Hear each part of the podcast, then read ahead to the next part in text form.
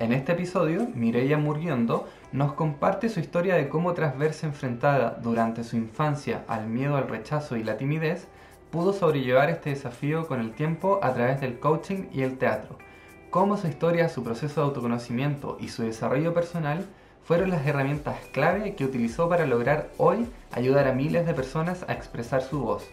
Y cómo estas experiencias y otras aún más interesantes en su historia la llevaron a convertirse en la actualidad en actriz y coach dedicada a ayudar a las personas a vencer el miedo a hablar en público. Conocer la historia de Mireia te interesa si deseas saber las estrategias que utiliza Mireia para ayudar a las personas a vencer el miedo a hablar en público, lo que nunca te enseñaron sobre marca personal y que vas a vivir, y los tres secretos de Mireia para triunfar en tu carrera. Mireia Murguiondo es actriz y coach en técnicas expresivas y su misión es ayudarte a vencer el miedo a hablar en público y mejorar tus habilidades comunicativas para que puedas cerrar tus ventas con éxito. Mireia está para que de una vez por todas sientas la confianza y la seguridad que deseas saltar tu opinión en una reunión, al presentar un proyecto a tus clientes o al liderar a tu equipo de trabajo. Mireia ayuda a directivos y personas del mundo de los negocios con o sin experiencia hablando en público a dejar los nervios atrás y superar aquellos miedos que están limitando su crecimiento personal y laboral. Su trabajo lo hace a través de técnicas teatrales, corporales, coaching y programación neurolingüística. Mireya busca el origen de tu miedo a hablar en público y recondiciona tu cuerpo para crear nuevas conexiones neuronales que aumentarán tu autoestima y tu seguridad. Pues Miguel, yo tengo el recuerdo de haber sido una niña súper tímida, era una niña más bien callada, con bastantes inseguridades. Y era precisamente porque me daba mucho miedo la opinión que los demás pudieran tener sobre mí. Me daba muchísimo miedo eh, que pudieran señalarme, criticarme, llamar la atención sobre algo que yo hubiese hecho de manera incorrecta porque pensaba que si no hacía las cosas bien a la primera, cabía la posibilidad de que no me quisieran. Yo todavía lo recuerdo y la verdad es que se me viene el corazón en un puño porque imagínate una niña ¿no? con semejantes miedos, miedos, inseguridades, al final todo eso tiene que ver con el miedo al rechazo. Por otra parte, eh, parece como las dos caras de la misma moneda, eh, yo sentía dentro, en, las tripas, como decimos aquí, esa necesidad de, subirme a un escenario, de ponerme muy visible, de que me vieran, de que me escucharan, porque de alguna manera yo interpretaba en que en esa atención estaba precisamente ese cariño y ese amor de la gente a la que yo quería llamar la atención, ¿no? Al final, pues cuando eres chiquitita, pues entiendo que son nuestros papás, profesores, amigos, familiares cercanos, ¿verdad? Pues fíjate que con estas dos caras de la misma moneda, em, esa inseguridad y ese miedo terrible al fallo, al rechazo, al equivocarse, y esa necesidad impetuosa ¿no? de, que me miren, de que me escuchen, de que, de que hey, hola, estoy aquí, ¿no? Y, de querer contar cosas y, y, contar, bueno, yo me acuerdo que desde muy pequeñita montaba obras de teatro en el colegio. Entonces, era como, como un poco raro, ¿no? Esta inseguridad y esta necesidad de alguna forma de subirme a un escenario. Entonces, eh, bueno, esto es lo que yo vi a posteriori, pues no sé, como treinta y tantos años después, que le ocurre a la mayoría de las personas. El miedo a hablar en público, que es precisamente a lo que yo ayudo a vencer ese miedo a hablar en público, está muy relacionado con el miedo al rechazo. Nadie nace con miedo a hablar en público, es un miedo aprendido. Esto quiere decir, Miguel, que en algún momento nuestra mente, con intención de protegernos, por supuesto, siempre, pero en algún momento nuestra mente decidió que hablar en público era peligroso para nosotros. Y a partir de ahí, bueno, pues empezó un sinfín de inseguridades que en muchas ocasiones nos llevan a, la vida adulta, ¿no? Y, precisamente es eh, esas personas con las que yo ahora trabajo, directivos, personas del mundo de los negocios, que lo que quieren es superar esa inseguridad, eh, ganar en, confianza, en autoestima, precisamente para conseguir los objetivos que sean fijado ya en la edad adulta. Yo por ir un poco en el feedback, ¿no? de, perdón, en el, en el, flashback de atrás adelante, de adelante atrás, te comentaré que mm, yo estudié comunicación. Eh, durante muchos años trabajé en empresas de comunicación, publicidad, informativos, como periodista. Eh, después, por circunstancias de la vida, terminé trabajando en una, entidad bancaria durante muchos años también, eh, tema de empresa, ventas, etcétera, etcétera. Pero yo siempre quise ser actriz, ¿no? Desde esa niña chiquitita de la que te hablaba. Y bueno, hace como 10 años aproximadamente me mudé aquí a la capital, a Madrid, en España, para definitivamente cumplir mi sueño de ser actriz. Una vez conseguido, una vez ya eh, dados mis primeros pinitos en, el teatro, en el cine, en televisión, un día me planteé, bueno, ¿a dónde me lleva todo esto? No, em, no sabía muy bien qué hacer con todo el bagaje que tenía. Eh, por aquel entonces trabajaba entre el teatro y la entidad bancaria, porque es cierto que aunque la vida teatral o la vida actoral me apasiona desde siempre, no siempre es fácil eh, vivir de ello. Entonces, muchos artistas tenemos ¿no? como el pie dentro y fuera, dependiendo del momento de la vida.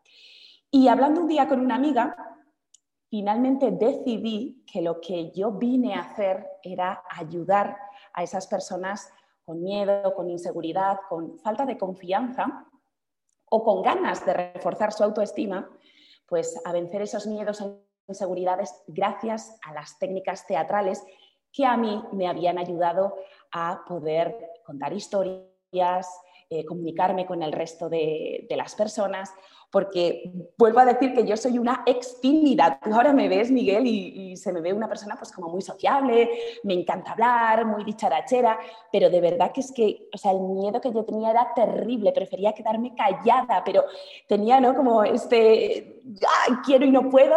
Y bueno, superé mis miedos, mis inseguridades gracias al teatro. Yo muchísimas veces digo que el teatro literalmente me, me salvó la vida porque eh, los actores hacemos terapia con, con, el mundo teatral y bueno, he aprendido a, a conocerme.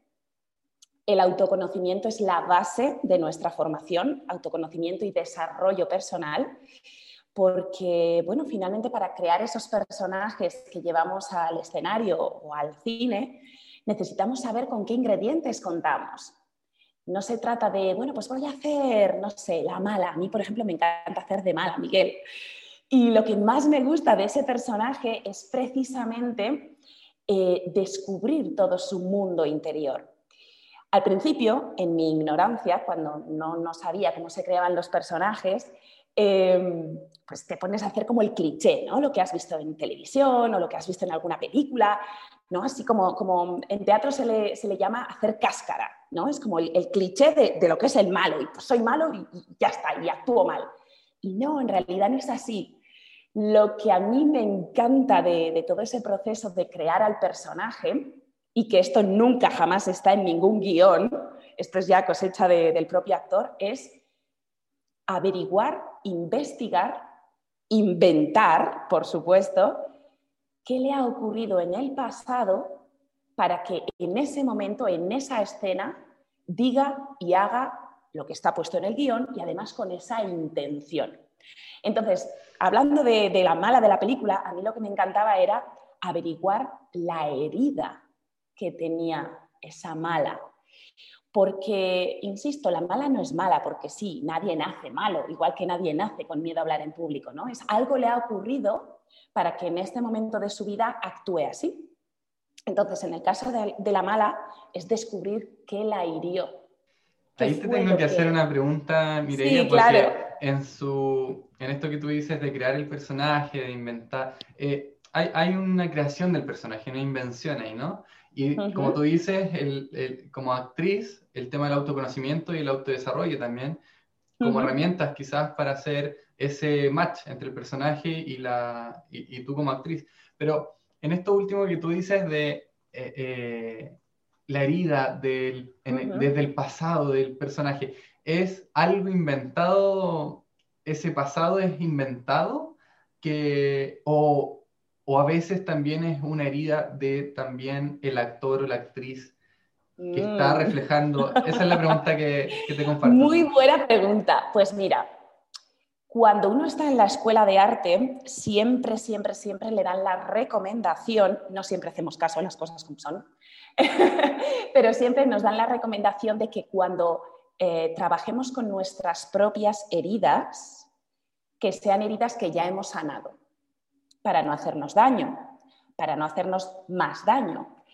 Pero es cierto que no siempre hacemos caso, porque a nosotros nos gusta que nos vean lo bien que actuamos, ¿no? Y ese, ese momento de sufrimiento, pues como que, como que nos gusta, ¿no? Eh, ponerlo ahí en, en, el escenario y, y escenificarlo con, con, vamos, con todas las tripas ahí, con, con, toda la verdad del mundo.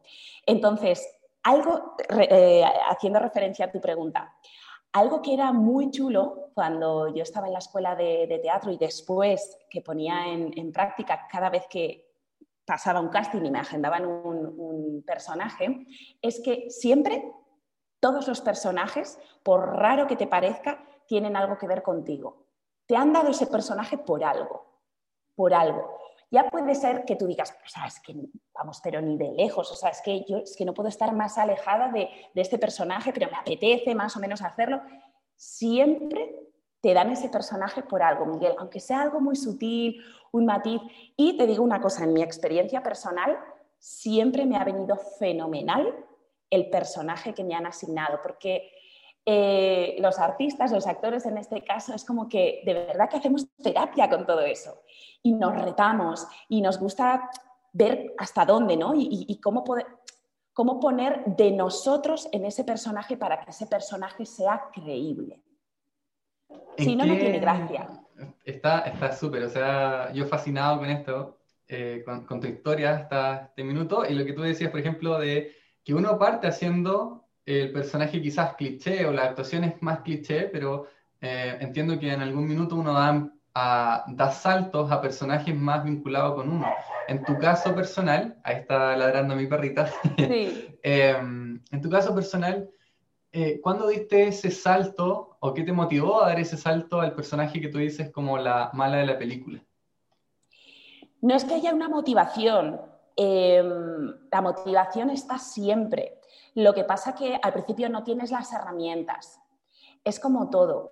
Eh, aquí no, sé si esta expresión existe en todos los países, pero aquí se dice que eh, una vez visto, todo el mundo listo.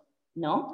Entonces, es como, como lo que yo suelo trabajar con mis clientes, ese vencer esa inseguridad, esa em, falta de confianza o, ese momento en el que parece que la tierra eh, tiembla bajo tus pies no es tan complicado si uno sabe cómo hacerlo. Y ese es precisamente el camino que yo les ayudo a recorrer. Entonces, con el tema de los personajes es exactamente lo mismo. Y volviendo a, lo que te estaba comentando y aprovechando para responder tu pregunta, cuando uno quiere hacer precisamente lo que te comentaba, ¿no? como el malo de la película, lo que tiene que hacer es irse e inventarse realmente, porque esto no nos lo dan, esto es cosecha propia del actor en cuestión, es irse a ese momento en el pasado en el que crea la herida que ha ido desarrollando unos mecanismos de defensa para que el malo sea malo, para que actúe de esa manera, para que actúe, me lo invento, pues desde el rencor, desde la ira, desde el miedo. Eh, en teatro como en la vida, yo siempre digo que hay dos motivaciones solo dos para nuestra actitud, ¿no? para, em, para las acciones que tomamos en la vida. Y solo son dos, no es tan complicado. Todos nosotros nos movemos o por amor o por miedo. Y de ahí podemos sacar pues, todas las subcategorías que queramos. Entonces, cuando, igual que para hacerla mala yo me iba a la herida, me inventaba toda una historia, me inventaba la telenovela entera de la persona hasta que llega al momento de la escena y dice y hace lo que pone en el guion, ¿verdad? Pues aprovechando todo ese recorrido y aprovechando esa psicología que vamos intuyendo, yo ahora es precisamente lo que hago con mis clientes, Miguel.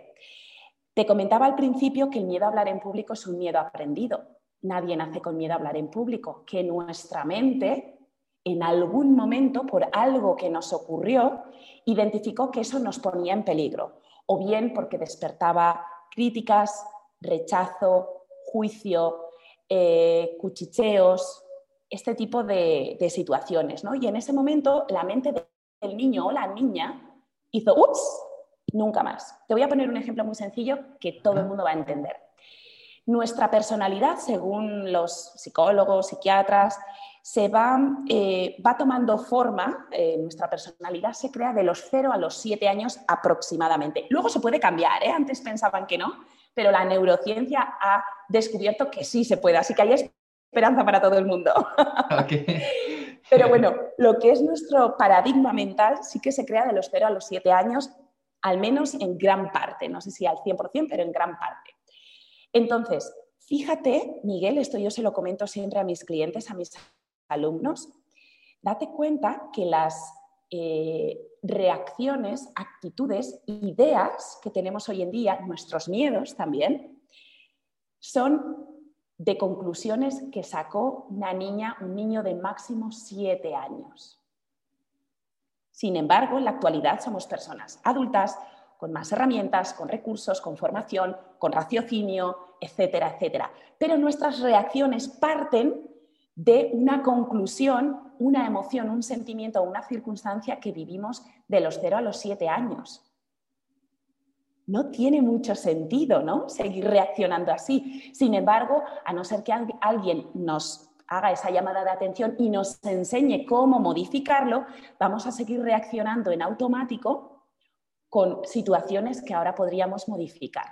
Te voy a poner un ejemplo muy sencillo de algo que me ocurrió a mí en primera persona, siendo muy chiquitita en el cole.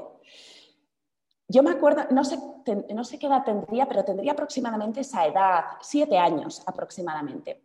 La profesora que yo tenía estaba pasando tutoría con todos los papás y no, no, recuerdo por qué mi mamá me llevó con ella a la tutoría. Yo pensé, bueno, pues si vais a hablar de mí, mejor no estar yo, ¿no? O sea, no sé, para lo, para lo bueno y para lo malo. El caso es que mi mamá me llevó y es que me acuerdo perfectamente.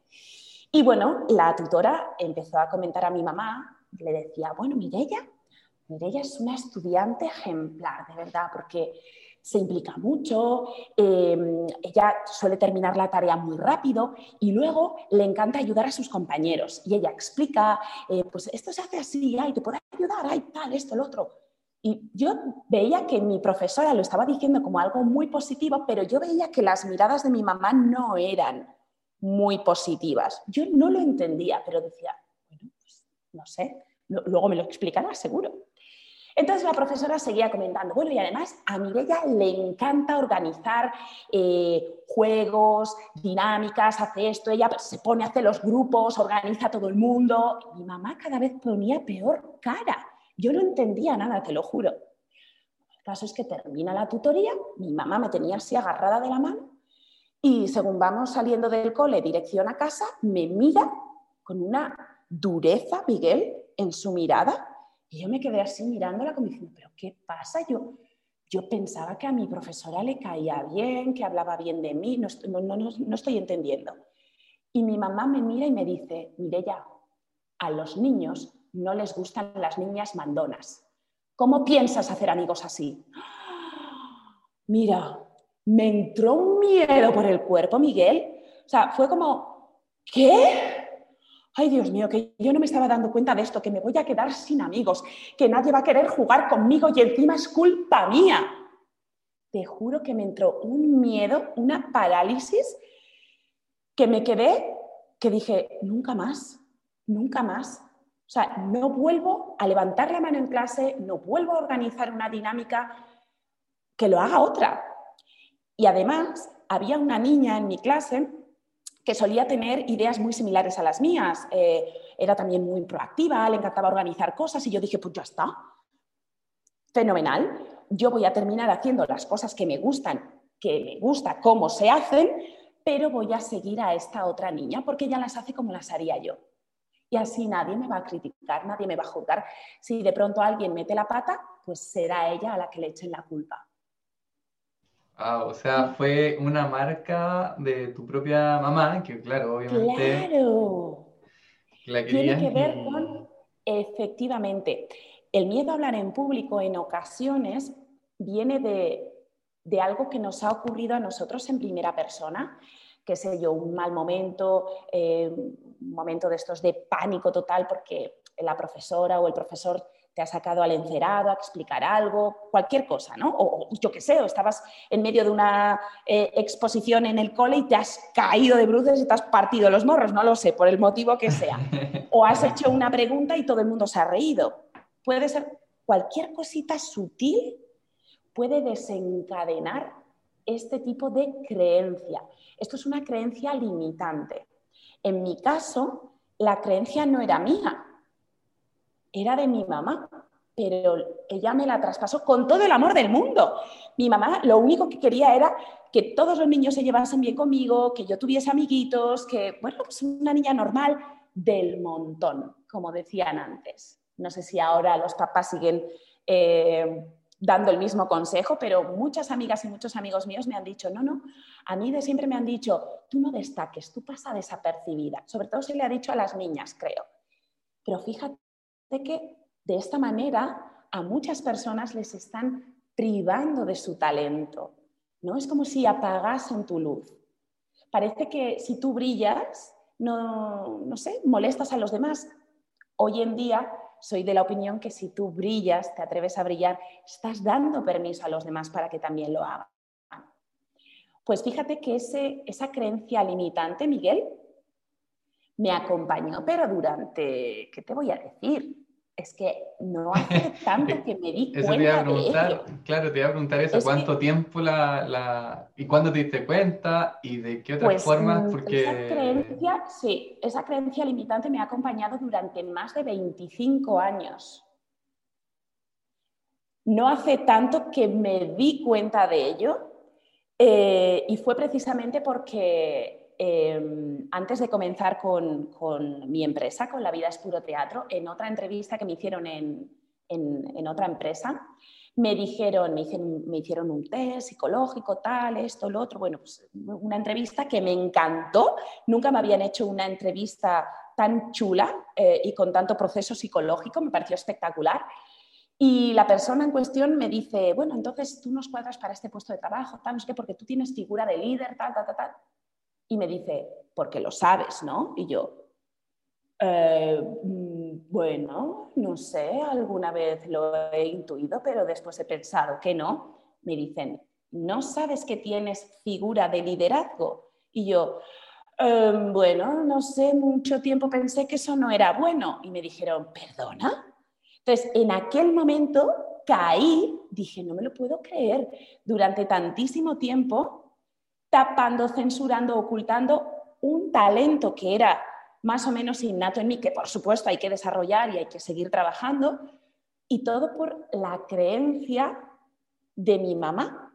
Para ella destacar, llamar la atención, sobresalir, pues no era bueno porque podías caer en críticas, en eh, envidias, juicios, etcétera, etcétera. Entonces, bueno, el proceso que yo hago ahora con mis clientes, con mis, alumnos, Miguel, es averiguar dónde comenzó esa semillita.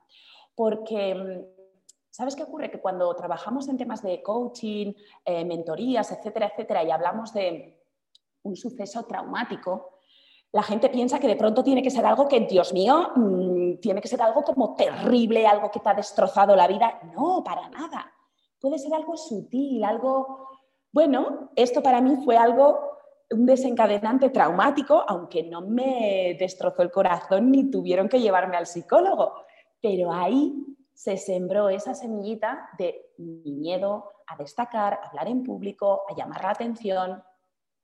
Y entonces lo mismo que se creó, con las herramientas y el proceso adecuado, se puede revertir. Para ello necesitamos trabajar en la mentalidad. Sí, o sea, me encanta ese concepto porque tú dices, oye, te hicieron una entrevista, te hicieron un test también, oye, aquí tienes tú un perfil de liderazgo y cuando te preguntan, oye, si lo sabías o no, como que no lo creías del todo, pero lo tenías ahí intacto. Entonces, me encanta porque fue como un proceso, eh, una experiencia que une algo que ya habías mencionado, que es el autoconocimiento, más también el, tema de hacerte consciente de esta eh, limitante que habías, eh, ¿cómo se llama? arrastrado por 25 años, como habías dicho. Sí, muchísimo tiempo. Por eso, Miguel, yo ahora mismo cuando eh, imparto las sesiones de mentoría, lo que mayormente trabajamos en estas sesiones es la mentalidad. por las dudas, yo no soy profesora de oratoria, podemos trabajar la parte del discurso, por supuesto, igual que he trabajado guiones, monólogos, se puede trabajar esa parte, pero precisamente em, mi granito de arena, donde está mi mayor aportación o mi expertise, es en trabajar ese proceso de mentalidad. Em, y te explico cómo, lo veo yo.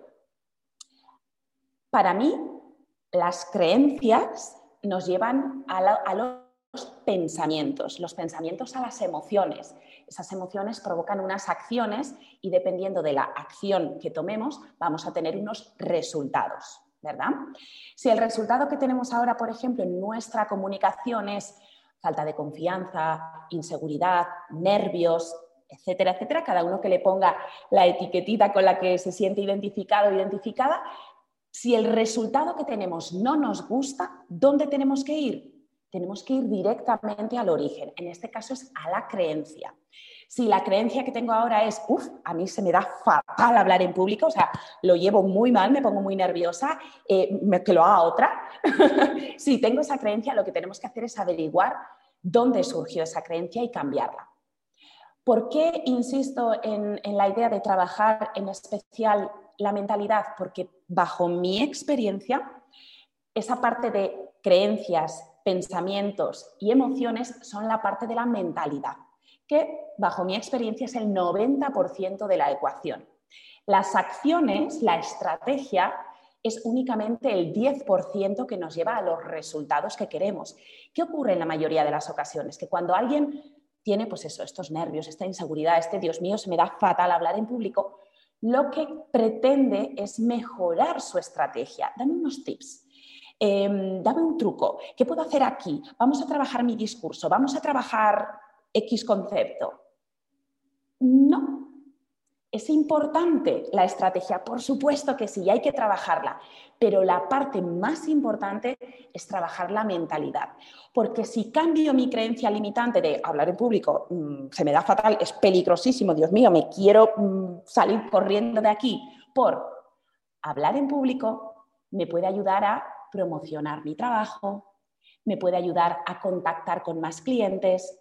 Hablar en público me puede abrir un mercado enorme tanto de manera presencial como de manera digital. Si yo ya cambio esa creencia y la pongo en una creencia potenciadora, ¿qué pensamientos voy a tener? Vamos a ver, venga, voy a tener ideas para eh, poder sacar ahora, no sé, un webinar, por ejemplo, porque yo quiero que todo el mundo conozca este emprendimiento, eh, este servicio, este producto que yo estoy ofreciendo, ¿no? Y ya estoy pensando de manera diferente. ¿Qué emociones voy a tener? Hombre, pues voy a estar súper contenta, entusiasmada, em, como, como, poniéndome en la piel de, cómo voy a hacer llegar la importancia de lo que estoy contando, ¿no? ¿Qué dudas les puede surgir a, a las personas a las que me dirijo? ¿Cómo puedo hacer esto? Entonces, por supuesto que en el camino siempre tenemos obstáculos, pero ya voy a encabezarlo todo de una manera mucho más positiva. Y luego sí vamos a ver qué acciones tomo, cuál es la estrategia. Bueno, pues ahí en la estrategia a lo mejor me empiezo a eh, hacer un calendario de cuándo voy a lanzar el webinar, con qué herramientas, eh, cómo voy a lanzar el mailing, eh, no sé qué soporte voy a utilizar, etcétera, etcétera. ¿Cuál va a ser el resultado? Bueno, pues mucho más positivo que si parto de la idea de Dios mío, Dios mío, Dios mío, esto se me da fatal, que lo haga otro, yo no sirvo para esto. O sea, como la primera base, tú dices de encabezarlo, la parte estratégica, encabezarla, pero desde este efecto positivo que causa el, cambio de creencia, como, como tú comentas. Efectivamente, efectivamente. Cualquier creencia que nos esté limitando, necesitamos cambiarla, revertirla y para eso necesitamos saber de dónde procede. No hace falta que, que la persona en cuestión de pronto diga, ay, pues de tal sitio, no, para eso está eh, bueno, pues el coach o el mentor que le va a guiar, que le va a ayudar, porque como te comentaba, pues yo lo hago a través de una serie de técnicas teatrales, lo hago también a través de un proceso de coaching y con PNL. Esta parte teatral eh, a mí me encanta, es súper chula, no tiene que ver con hacer teatrillo, ni inventarse personajes, ni nada de eso, no. Cuando hablo de técnica, es técnica pura y dura.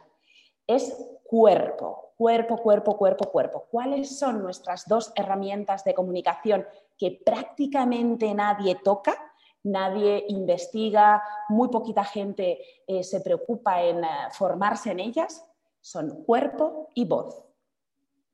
Tú, Miguel, puedes tener un mensaje maravilloso, pero si el canal, y el canal vas a ser siempre tú, con tu cuerpo y con tu voz no es el adecuado, no está correctamente engrasado, no, no, le has hecho la puesta a punto, difícilmente vas a sonar creíble. Y hoy en día, bajo mi experiencia, bajo mi punto de vista, las ventas tienen que ver con tu credibilidad. Tenemos que vender confianza por supuesto desde la honestidad, pero lo que estamos vendiendo es la confianza. Nos tienen que comprar a nosotros, no están comprando un producto o un servicio, te están comprando a ti. Por eso hoy en día el tema de la marca personal es tan importante. ¿Qué ocurre en muchas ocasiones? Pues eso, a lo mejor nos hemos tirado un montón de tiempo trabajando un discurso maravilloso, pero cuando nos ven en persona o bien en una videoconferencia, que hoy en día está eh, como muy de moda, ¿verdad? Por, por, esta situación que hemos pasado. ¿Qué ocurre? Que tu comunicación no verbal, que tu cuerpo no es coherente. Se nota tenso, hay nervios, hay inseguridad y eso se traslada.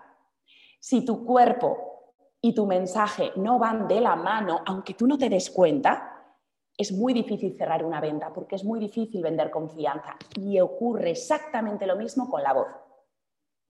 Cuantísimas veces nos hemos encontrado con un orador, con un discurso maravilloso, pero no hemos llegado a escucharlo porque nos hemos dormido al momento.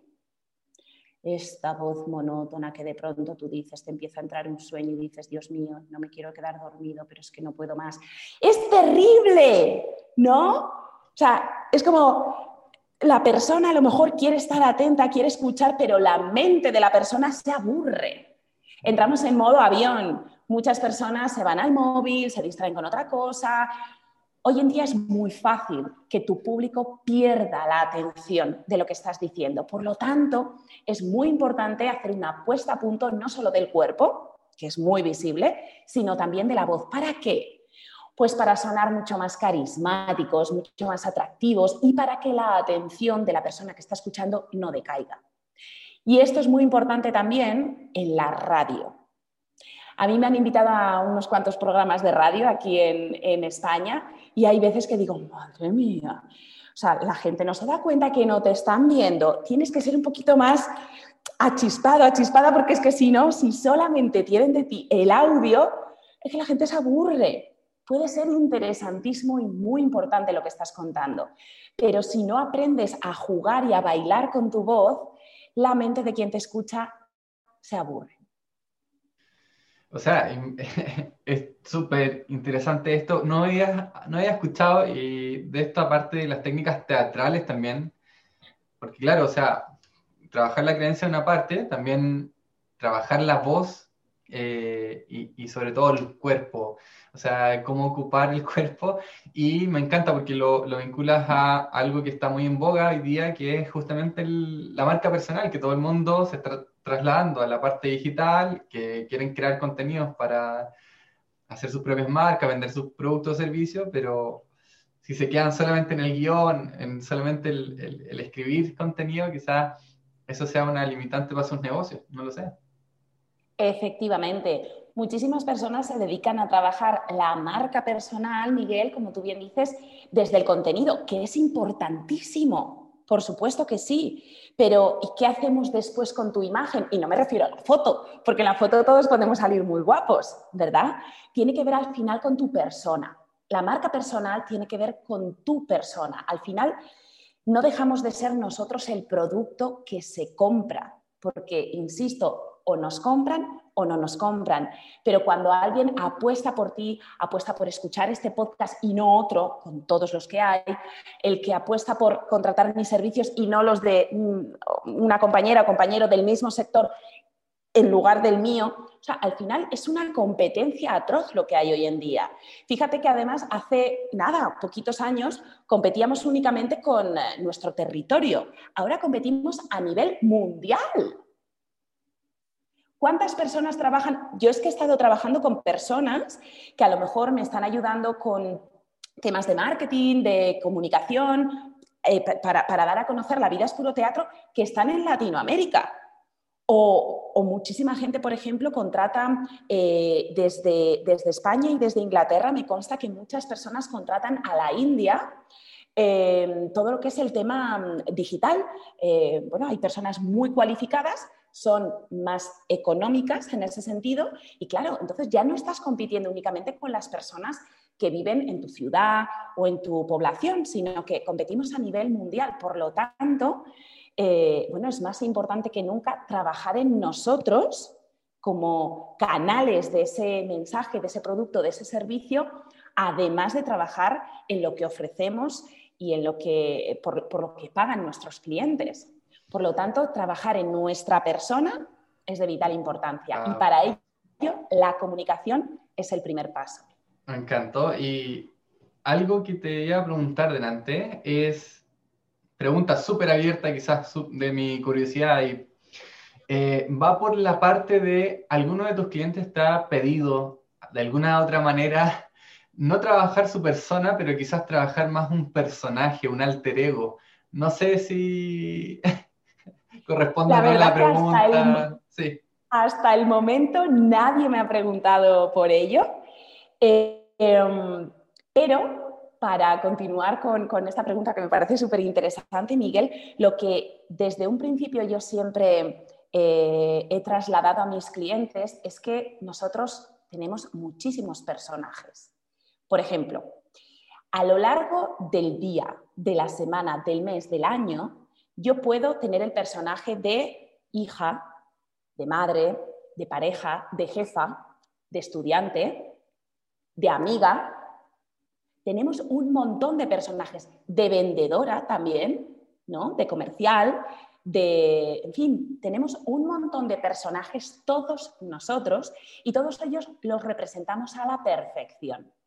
Estoy convencida, Miguel, nos estamos conociendo ahora en esta entrevista, pero estoy convencida que tú no actúas igual, no hablas igual y no te mueves igual, pues no sé, delante de tu pareja, si la tienes, o delante de un familiar tuyo. Es que no utilizamos el mismo vocabulario, pero incluso la voz suena distinta. Por lo tanto, si tenemos un montón de personajes que interpretamos a la perfección, también podemos crear o mejorar ese personaje que puede ser el de orador, el de vendedor o comercial eh, o el de marca de nuestra propia empresa. Todo se puede trabajar. Buenísimo, sí, sí, es que necesitaba como saber un poco también eso porque, em, como tú dices, o sea, los personajes entiendo más o menos que ya están creados, ya los ocupamos en distintas etapas del año y con diferentes personas en nuestro entorno y los podemos seleccionar quizás algunos para que encajen con el propósito, de repente, con el propósito que tienen tus propios clientes, ¿no? Efectivamente, al final, todo, para mí, todo se basa en conocer en cada uno de estos perfiles, roles o personajes, como prefiramos llamarlo, eh, con qué ingredientes cuentas, partimos de ahí, tener en cuenta el objetivo que quieres alcanzar y de esa manera medir qué otros ingredientes te faltan.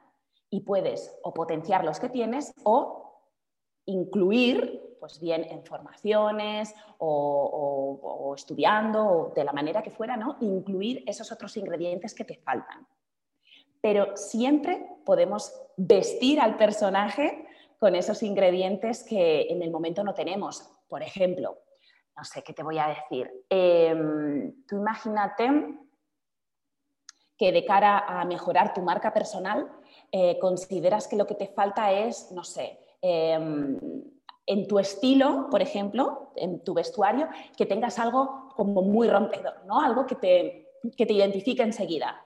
Bueno, pues a lo mejor tienes que ir mirando con qué tipo de ropa te sientes más cómodo, qué imagen quieres vender, eh, si prefieres el día que te inviten a una conferencia ir con camisa o con eh, camiseta, con zapatillas deportivas, o sea, qué imagen quieres vender, a qué tipo de público quieres acceder. Si en lugar de, de, por ejemplo, ese aspecto, porque ahí te sientes muy cómodo o no te importa demasiado, lo que quieres es vestir a tu personaje con mayor autoridad, ¿no? Con, de pronto me planto en el escenario y ya con eso estoy proyectando una buena marca, una buena imagen, pues también se puede hacer. Algo que yo trabajo muy mucho con, mis clientes, con mis alumnos, es precisamente eh, la puesta en escena. Y con puesta en escena me refiero a esa presencia escénica. ¿Cuántas veces ha ocurrido de ver a un orador, un ponente en el escenario lo mismo que te comentaba antes, puede tener un discurso maravilloso, pero de pronto ves que el escenario se lo está comiendo. Eso, la verdad, que le hace sentirse muy inseguro, se ve, se palpa y se siente, porque todo eso forma parte de la energía del entorno, pero se puede trabajar. Esta parte es una parte que les encanta a mis clientes. Lo trabajamos siempre con técnica teatral, porque a los actores nos pasa lo mismo. Eh, cuántas veces hemos tenido que cambiar de teatro, de escenario, de un día para otro y de pronto tienes que, eh, tienes que actuar en ese escenario como si lo conocieras a la perfección, ¿no? como si fuese casi casi el salón de tu casa, porque tiene que parecer que lo dominas bien. ¿Cómo se hace? Bueno, pues a nivel eh, espacial se trabaja de una manera, a nivel energético, a nivel vocal, hay que trabajar todo eso porque es que si no, el escenario te puede comer y hacerte muy chiquitito. No sé si tú, por ejemplo, sueles ir al teatro o las personas que nos están escuchando si son asiduas al teatro.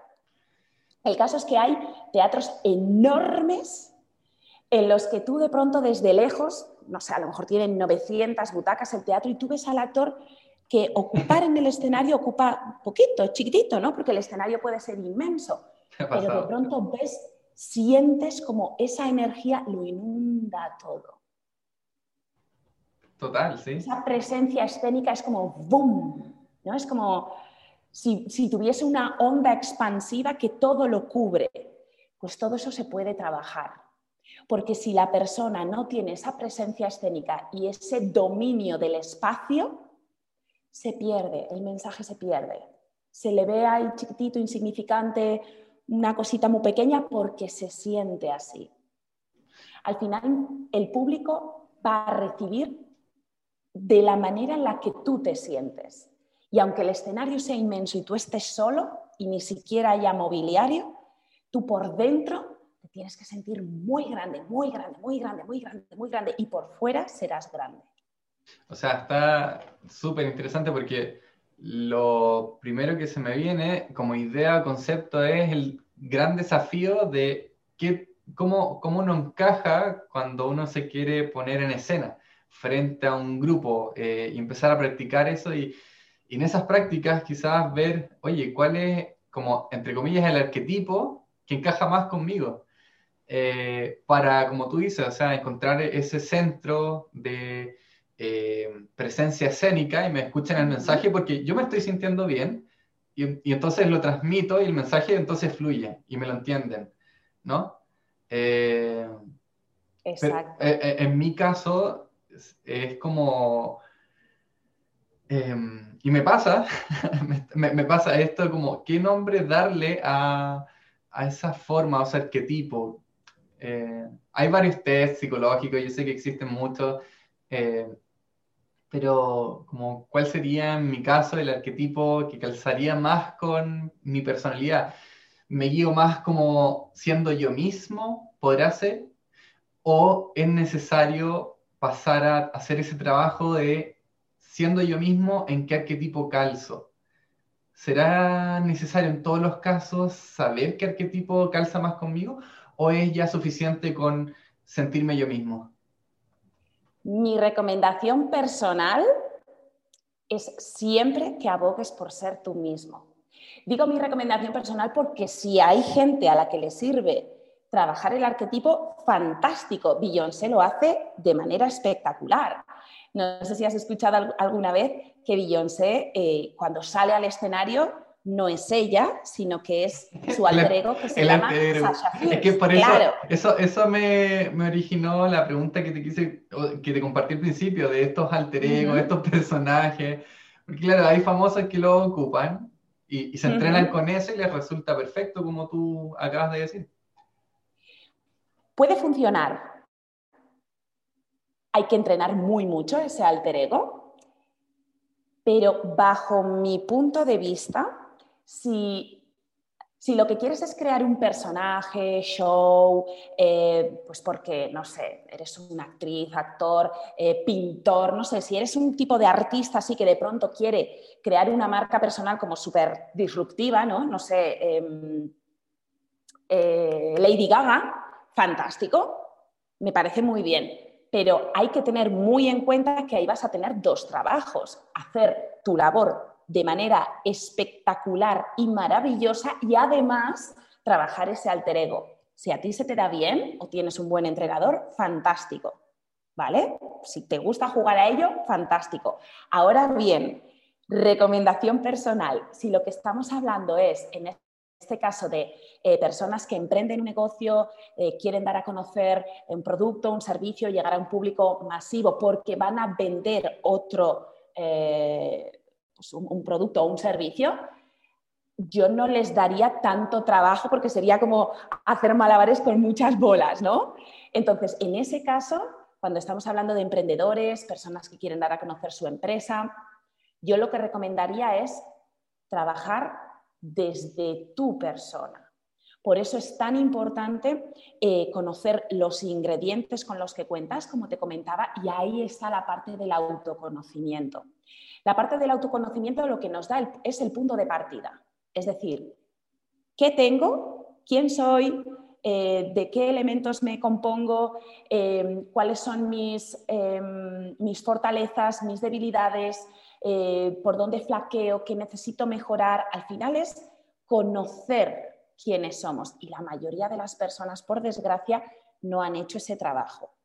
¿De acuerdo? Entonces, una vez que conoces desde dónde partes y tú ya te marcas el objetivo grandioso, dices, vale, ahora para pasar del punto A al punto B, ¿qué es lo que tengo que hacer?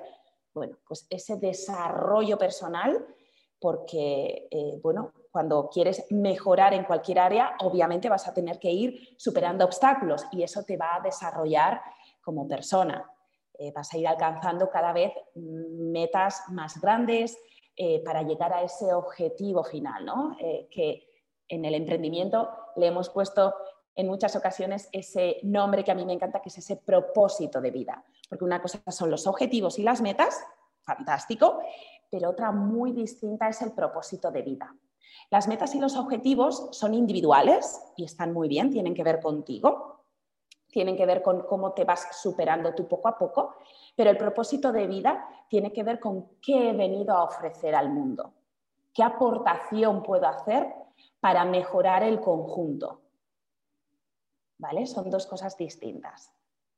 Entonces, para pasar del punto A al punto B, necesitamos ir cumpliendo pequeñas metas que cada vez sean más grandes y ahí nos desarrollamos a nivel personal, estamos evolucionando y todo ello nos irá llevando a alcanzar ese propósito de vida, que es lo que nos va a dar, bajo mi punto de vista, pues esa satisfacción y esa felicidad que al final creo que es lo que todos estamos buscando, ¿no? Sentirnos orgullosos del trabajo hecho, aportar, eh, dar muchísimo valor, en fin, aportar nuestro granito de arena.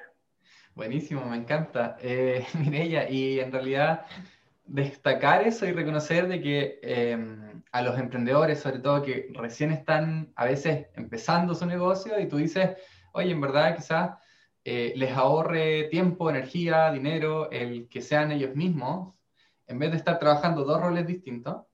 Y, también, obviamente, el, el, crearse un personaje, también lo estaba pensando como beneficioso para esas personas como que quieren crearse el personaje para el negocio, pero después cuando vuelvan a la casa sean ellas mismas, no, sé, eso ya es otro tema, pero...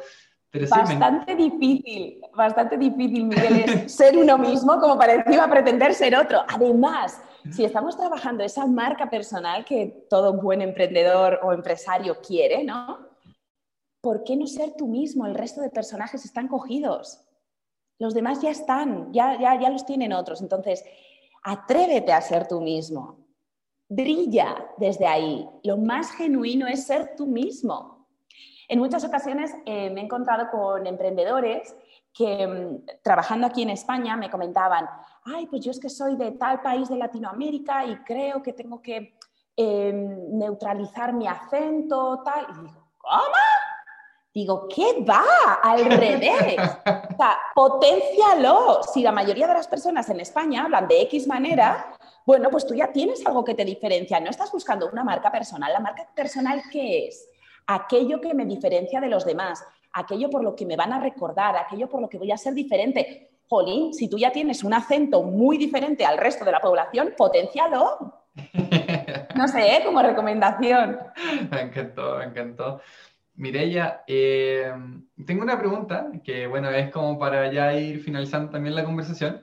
Es, es, ¿qué tres? Yo sé que hasta este minuto has compartido eh, tips, secretos, tu experiencia, tu historia, ¿no es cierto? Algunas experiencias también con tus clientes, pero a lo largo de toda tu carrera hasta el día de hoy, a nivel personal, eh, ¿qué, tres elementos crees tú que han sido los que te han permitido llegar a ser la Mirella de hoy? Uy, pues para empezar, tener un sueño grande nunca renunciar a él, lo cual no es fácil, porque sobre todo cuando alguien quiere emprender un camino distinto al de la mayoría, eh, el primer obstáculo lo suele encontrar en su propia casa, ¿no? Normalmente papá, mamá, de no, pero búscate un trabajo normal, luego ya en tu tiempo libre y es como, a ver, no. Entonces, tenerlo muy claro. El sueño tiene que ser muy grande para nunca decaer en él. Porque te vas a encontrar mil obstáculos. O sea, quien te diga lo contrario te está mintiendo. O sea, te vas a encontrar, yo he tenido que superar, pero millones de dificultades y sé que todavía me esperan un montón. ¿Sabes cuál es la diferencia, Miguel? Que antes cuando me encontraba con una dificultad me, venía abajo, seguía, pero era como me venía abajo, me deprimía, lloraba, lo pasaba fatal, pero ¿por qué? Porque es tan difícil. Ahora, cuando me viene una dificultad, ese, jolín, porque no me puede salir a la primera, me dura cinco minutos, pero luego doy las gracias ¿Por qué? Porque ya tengo la experiencia de que después de cada obstáculo viene un regalo enorme. Si persistes en ese obstáculo, lo vas a vencer. Ten por seguro que lo vas a vencer. Y cuando vences el obstáculo, el regalo que te viene es mucho más grande de lo que imaginabas. O sea, a mí me ha pasado millones de veces, millones de veces. Acabo de pasar varios obstáculos recientemente y era como, pero Dios mío, pero tan cansado, tan difícil, tan, pero de verdad tiene que ser tan complicado esto. Luego lo que te viene es mucho mejor. Entonces, lo primero, tener un sueño muy grande, agarrarte a él, no decaer. Eh, muy importante, trabajar la fe. Hay que tener mucha confianza, aunque te equivoques, pero confianza en que lo vas a conseguir mucha confianza en que encontraré la manera, encontraré la persona. Yo no he dejado de formarme en toda mi vida. Eh, a finales de año cumplo 39 años y no ha habido un solo año que haya dejado de estudiar. Entonces, la formación ha de ser continua. Cuando hace como 20 años, además, eh, no había tanta información como hay ahora. Ahora hay una aluvión de libros, mentores, coaches que te pueden ayudar. Antes los que había no eran tan fáciles de encontrar, la mayoría de los libros eran de autores eh, extranjeros, eh, con un vocabulario que en la traducción pues ya no es lo mismo, eh, los libros de autoayuda que, que les llaman, ¿no? parece que estaban ahí medio escondidos, parecía que eras una persona depresiva y triste si ibas a la a la librería a comprar un libro de autoayuda y ahora son top ventas, ¿no? Entonces, importantísimo seguir formándote, acompañarte de personas, invertir en la formación, importantísimo, em, y acompañarte de personas que ya tengan el resultado de lo que tú quieres conseguir. No de quien hable del resultado, sino de quien haya pasado por ahí para conseguirlo. A mí no se me ocurriría ayudar a vencer el miedo a hablar en público si yo no viniera siendo una niña tímida, insegura, eh, con unos miedos terribles a que no me quisieran, a meter la pata, a ser criticada, juzgada. ¿Por qué puedo ayudar yo ahora a mis clientes? Porque sé el recorrido por el que ellos van a cada sesión. Muchas veces se me quedan así mirando y me dicen, pero tú eres medio bruja, ¿no? Y digo, bueno, tengo una intuición muy desarrollada, pero puedo ayudarte porque yo he pasado por ahí. No lo he estudiado en un libro, no lo he estudiado en, la universidad, eh, he pasado por ahí. Entonces sé cómo te sientes. Buenísimo, o sea, eh, tener, como tú decías, un sueño grande, no dejarlo, eh, otra cosa son los obstáculos, sobre todo en la familia. Yo resueno totalmente con el tema de la familia, porque en verdad cuando las ideas están muy encontradas y no calzan, y, es tu entorno más cercano, tu, núcleo principal es mm. medio complicado, lidiar con eso y la formación, las personas referentes, la inversión en uno mismo, me encanta. Y, otro consejo, bueno, a mí no me gusta dar consejos, yo puedo dar más o menos recomendaciones o sugerencias, eh, hacerte millones de preguntas. Y cuando las hayas terminado de responder, vuelve a empezar otra vez desde el principio. Constantemente, como la formación. Efectivamente, efectivamente. Tú habías dicho, em, te voy a hacer también esa pregunta, porque habías dicho que el superar obstáculos te trae regalos, ¿no es cierto? Hay que persistir, persistir, persistir, porque una cosa que te ha ayudado es saber que a pesar de que es difícil de superar quizás, el hecho de saber que hay un regalo detrás, después de ese umbral, em, te mantiene, ¿no es cierto?, eh, de manera resiliente, eh, solventando los problemas. En, estas cuarentenas, el tema de la pandemia y confinamiento, eh, me gustaría preguntarte cuál, ¿Cuál ha sido uno de esos regalos que tú has obtenido de, esto, de este último tiempo donde hemos estado confinados eh, y todo eso? Pues he tenido un montón de regalos que por supuesto vinieron eh, primero en forma de obstáculo. El primero de ellos, Miguel, es que mis clases hasta la pandemia eran 100% presenciales. O sea, yo trabajo con el cuerpo. Eh, trabajo tocando a la persona, sintiendo a la persona, trabajamos su mundo emocional, trabajamos su mentalidad, trabajamos, o sea, de manera presencial. Llevaba eh, tiempo pensando en cómo pasar todo esto al mundo digital, porque desde Latinoamérica había personas que me escribían, oye, ¿y esto? ¿Tienes algún curso online? Oye, ¿y esto mm, de manera digital? Y yo, bueno, tengo que pensar, todavía no lo tengo, ya te avisaré, tal. ¿Qué ocurrió? Que llegó la pandemia nos quedamos todos encerrados en casa y yo dije, Dios mío, ¿ahora qué hago? Porque es que además no sabíamos cuánto tiempo iba a durar, ¿no? Y dependiendo del país, hemos estado más o menos tiempo encerrados en casa, pero aun cuando luego podíamos salir, muchas personas eh, han continuado con, con, esa precaución, ese miedo o inseguridad al contacto, al juntarse, ¿no? Entonces, en ese momento yo dije, Dios mío, encerrada en casa, ¿qué hago? Y lo primero que hice fue volver a hacer preguntas. En este caso me puse en contacto con mis clientes y bueno, la pregunta era sencilla. Estamos encerrados, tú has pagado por clases presenciales, ¿qué hacemos? Y hubo gente que me dijo, bueno, pues en septiembre ya nos vemos o ya, bueno, cuando pase esto, no, no sabíamos mucho cuánto iba a durar, pero sí que hubo un grupo de personas que me dijo, mira, Mireya, yo ahora mismo otra cosa no sé, pero tiempo tengo. Yo estoy muy contento, muy contenta con los resultados que estoy teniendo, así que búscate la vida, ya me dirás cómo lo hacemos, pero yo quiero seguir con la formación. Claro, si mis clases fuesen teóricas, pues sería pues lo mismo, igual que estoy hablando ahora mismo contigo, pues tú estás en tu casa, yo estoy en la mía y tan a gusto. Pero en este caso no era viable, insisto, porque, bueno, pues por, la metodología, por eh, la forma de trabajar que tengo, por las dinámicas, etcétera, etcétera. Entonces, la pandemia me dio pie a prueba, error, prueba, error, prueba, error. Obviamente, las mentorías em, presenciales y las mentorías digitales son diferentes, aunque el objetivo es el mismo. Tuve que modificar eh, mucho contenido, dinámicas, es decir, adaptarlo al soporte digital porque no podía ser el mismo material. Te puedo decir que a día de hoy, Miguel, te hablo de este mes en el que estamos eh, ahora mismo en julio, tengo más clientes eh, digitales que presenciales. No sé cómo será en septiembre, no sé cómo será el año que viene.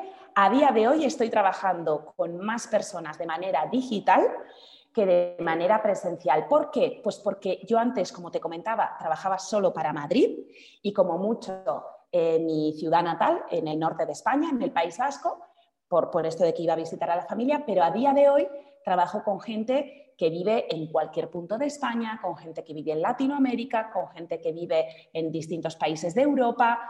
Y antes no tenía acceso a ellos porque no tenía esa plataforma, esa metodología para el servicio que yo ofrezco. Por lo tanto, la pandemia, entre otras cosas, me trajo ese regalazo. Otro regalo que me trajo fue, yo vivo sola, entonces, claro, estaba sola en mi casa y para mantener mi cordura y mi salud mental me dediqué a trabajar, trabajar, trabajar, porque yo decía, bueno, a ver qué hago, ¿no? Y eh, uno de los proyectos que tenía para finales del año pasado, en plena pandemia, lo saqué en un mes. Y es este, es mi segundo libro, que se llama Sin miedo y con arte, que se puede encontrar en Amazon. Eh, lo adelanté medio año y lo pude escribir en tan solo un mes. Este libro, la verdad que trae un montón de información, un montón de ejercicios que todo el mundo puede eh, practicar en su casa, se entiende súper bien, es así. A mí además no me gustan nada los manuales de instrucciones, entonces no es un manual de instrucciones, lo he querido novelar para que sea más interesante, con muchísimos ejemplos eh, reales de mis clientes, míos propios, entonces la verdad que la gente que lo ha leído me ha dicho que les encanta y que les ha ayudado un montón mm. eh, pues, a, vencer esas inseguridades, timidez, confianza, etc. Pero continuando con el tema de los obstáculos, Miguel, es que es súper importante eh, persistir en ellos. ¿Por qué? Porque no podemos llegar a ser la persona que deseamos con los resultados que deseamos siendo la misma persona que somos hoy en día, porque si no ya lo tendríamos. Por lo tanto, necesitamos convertirnos en otra persona para alcanzar nuestros sueños. ¿Cómo vamos a convertirnos en otra persona? Adquiriendo habilidades que ahora no tenemos. ¿Cómo las vamos a adquirir? Con obstáculos. Mm. No hay otra manera. No hay otra manera. Además de adquirir esa habilidad cuando la has superado, lo que vas a tener es mucha más fe, mucha más confianza, que es eh, otro de los elementos que te nombraba antes, ¿no? El tema de superar obstáculos, de tener confianza y de seguir formándote. Por lo tanto, mm. los obstáculos no nos los podemos saltar jamás.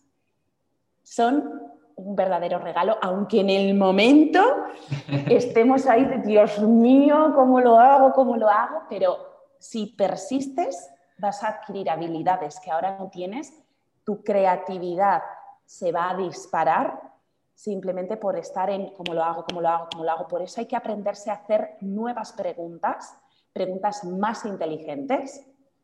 Y, por ello que te comentaba de hazte todas las preguntas del mundo y cuando hayas terminado vuelve a comenzar. Me encantó.